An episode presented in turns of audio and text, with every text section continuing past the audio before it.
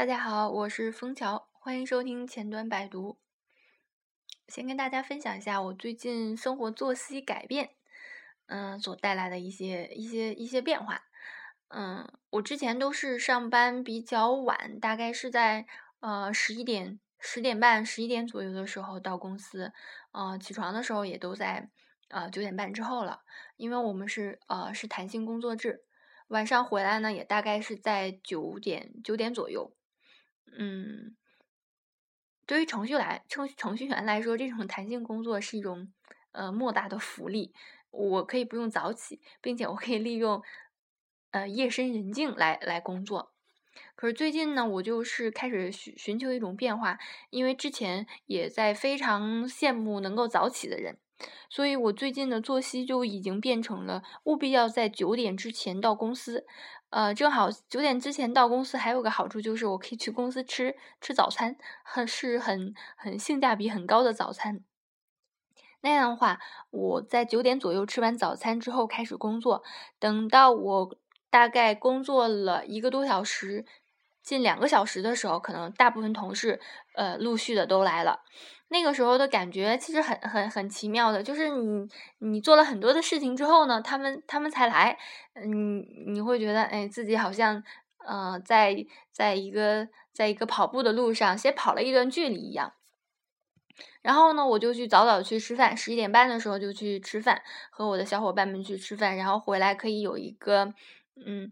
回来之后，我感觉哦，我我午饭又吃完了，我又比他们快了一些啊，然后我就可以轻轻松松睡个午觉，休息休息半个小时，嗯，之后到一点半的时候，一点半左右又开始了下午的工作。那我又强迫自己在下午六点钟的时候，下午五点半的时候把这一天的工作做一个，嗯，做一个梳理，是不是将要完成了？哪些还没有完成？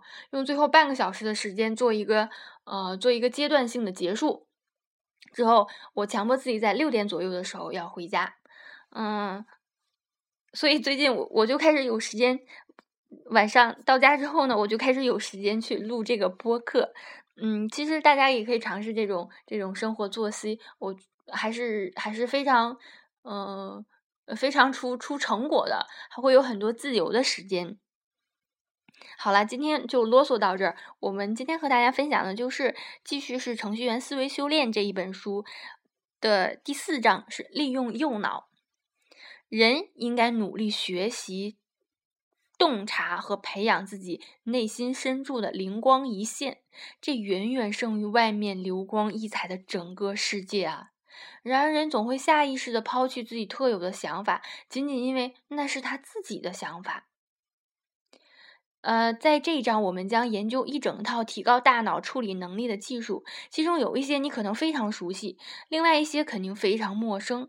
请不要逃避那些奇怪的技术。如果你很，如果你感到惧怕，不想尝试某些东西，那么这些恰恰就是你应该首先尝试的。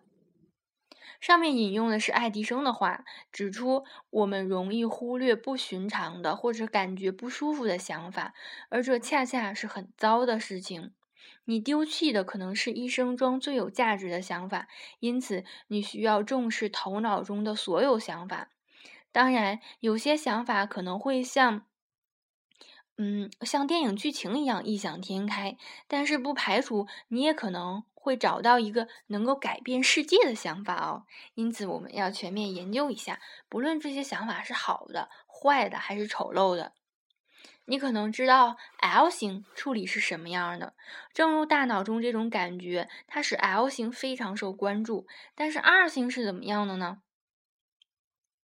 我们要研究一下如何有效的结合 L 型和 R 型，并且向你展示一系列的技术，能够帮你发挥 R 型的潜能。呃，一就是启动感官输入，要投入更多的脑物质去解决问题和发挥创造力。最简便的方法就是激活更多的神经通路，这意味着扩大。感官参与的范围，使使用，呃，与平常不同的感官，不要小看这种作用。研究显示，使用多感官技术可以让学生的学习效率提高五倍。即使是特别简单的工作也能受益。例如，困在一个乏味的电话会议，或者思考一个棘手的问题的时候，试着把玩一下回形针，或者在某些触觉游戏，或者，呃，或者做某些触觉游戏，就能够缓解疲劳。增加感官体验可以促进大脑的使用。我见过开发团队通过增强数。增强触觉获得成功，他们不是通过商业工具，比如说 UML 这种类似的东西，直接创建和记录设计或者架构信息，而使用积木、颜色各异的玩具积木或者乐高积木。使用乐高积木做面向对象设计，对全队、对团队成员来说非常有效。每个人都可以参与，而无需争夺键盘或是白板笔。大家的举止行为更富有活力，还促进了多感官的参与。它帮助你把有关系统的各项工作形象化，还激发了想象力。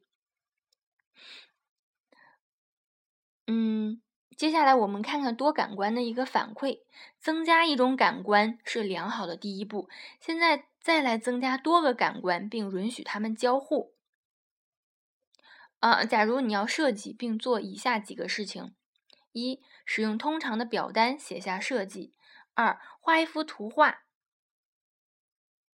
啊，不是 UML 或是正式的图片，只是一幅图画。可以使用哪些可视化的隐喻？三、使用语言描述它。四、与小组同事做公开讨论，回应问题和批评。五、扮演各种角色。最后一点非常有效。注意，这些活动遇到了用到了其他的感官和交互方式。当你动用一个其他的输入模式，你就可以激活大脑的更多区域，也就启用了更多的处理能力。小学的教育工作者很早就知道，多感官的反馈是增强理解和记忆非常有效的方法。这是一项相当成熟的教学技术。这就是为什么你读小学时曾被强迫制作丑陋的罗古罗马透视画，或者庞贝的纸质塑像。哦，这是什么鬼？嗯，这个估计外国人才能明白吧。大脑总是渴望接受这种额外的新奇的刺激。大脑善于持续适应变化的环境，因此要定期改变环境，满足你的大脑。任何一种感官的参与都可能是有益的。你可以牵着狗漫步在沙沙作响的树叶上，打开窗户感受一下今天的天气，嗯，或者只是走进休息室、健身房。第二种，我们之上呢都在介绍第一种，就是启动感官输入，要尽可能的去激活大脑中更多的神经通路，去参与这个问题的解决和发挥创造力。那第二个方式呢，就是用右脑画画。呃，我们呃之前介绍过多次，我们没有充分利用好自己的二型能力，那么我们要这个。呃，做一个小实验来证明这一点，看看如何有意的进入纯二型认知的状态。嗯，我在多处演讲的啊，这是作者。作者在多处演讲的时候，他会他会喜欢一个非常他会呃他非常喜欢的一个环节，就是他会询问听众一个非常简单的问题，说你的绘画水平怎么样？嗯。在一群一百名的技术人员的听众中，可能会有一两个人说绘画非常好，另外五到八个人表示画的还凑合，但不能算精通。任何情况下，绝大多数人都符合我的判断。绝大多数人说的就是我们画的很差，只是鬼画鬼画符。嗯，绘画就是一种二型活动。让我们花一点时间来解释一下这个绘画的意思。